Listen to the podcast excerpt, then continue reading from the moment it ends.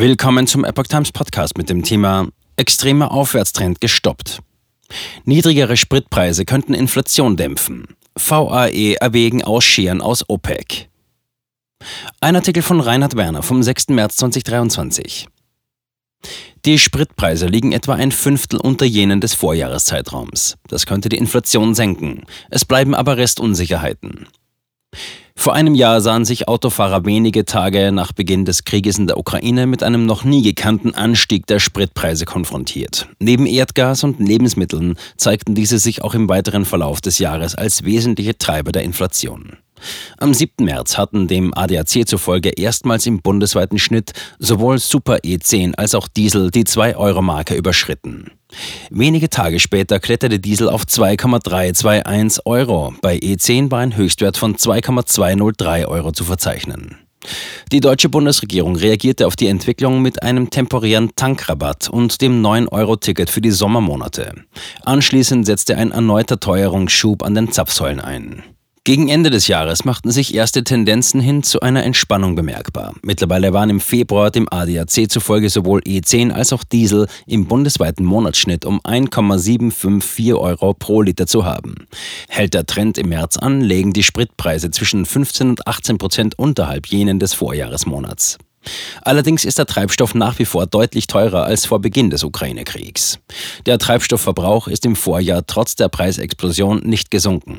Das Bundesamt für Wirtschaft und Ausfuhrkontrolle BAFA geht von einem stabilen Verbrauch bei Diesel aus. Der Absatz von Benzin stieg jedoch trotz der extremen Spritpreise im Vergleich zu den Corona-Jahren 2020 und 2021. Er erreichte jedoch nicht das Niveau der Jahre vor der Pandemie. Angesichts des Umstandes, dass sich die Inflation in Deutschland nach wie vor hartnäckig auf einem hohen Level hält, hofft man nun auf einen Effekt von Seiten der Spritpreise. Steigen diese nicht wieder an, könnten sie die Teuerung um immerhin einen halben Prozentpunkt drücken. Verbraucher sollten gezielt nach günstigen Preisen suchen. ADAC-Kraftstoffmarktexperte Jürgen Albrecht sieht sogar noch Potenziale nach unten. Beim Benzin sei seit Herbst eine schrittweise Normalisierung zu beobachten. Gegenüber der deutschen Presseagentur äußerte er, wenn man sie mit Ölpreis und Eurokurs abgleicht, sind sie zwar immer noch eher hoch, aber die Entkopplung mit extremen Preisen ist vorbei. Zitat Ende.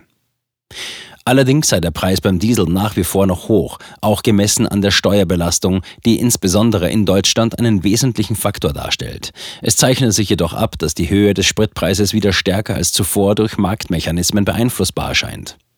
Um Versuchen der Mineralölkonzerne gegenzusteuern, ihre hohen Margen aufrechtzuerhalten, sollten Verbraucher gezielt nach günstigen Angeboten suchen, rät Albrecht. Kurzfristiger Anstieg durch Sommermischung erwartet.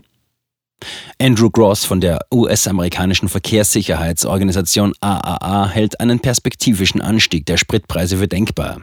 Auf Fox Business verweist er auf Faktoren wie die Ölpreise, eine steigende Nachfrage und die Mischungen des Treibstoffs. Das sogenannte Sommerbenzin sei teurer als die vorwiegend im Winter verwendete Mischung.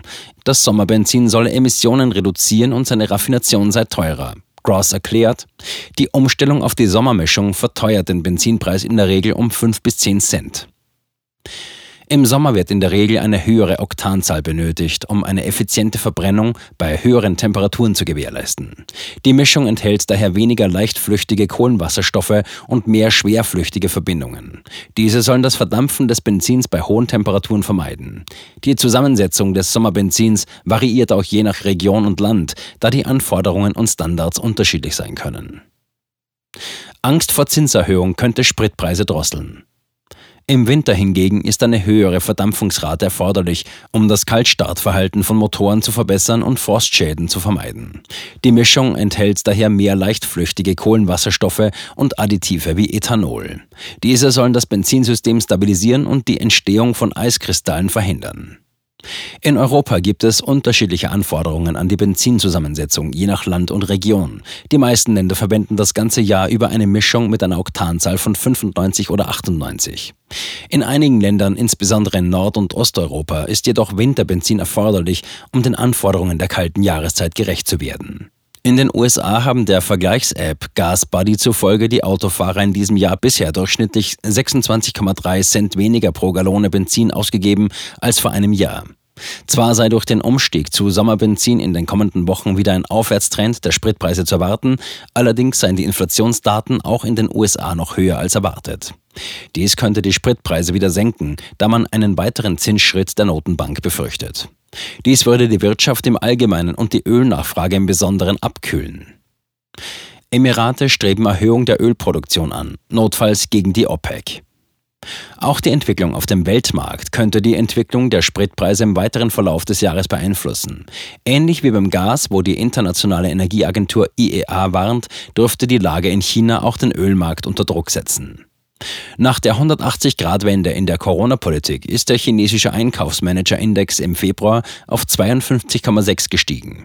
Dies ist der höchste Wert seit April 2012 und ein Zeichen für eine massiv steigende Industrienachfrage.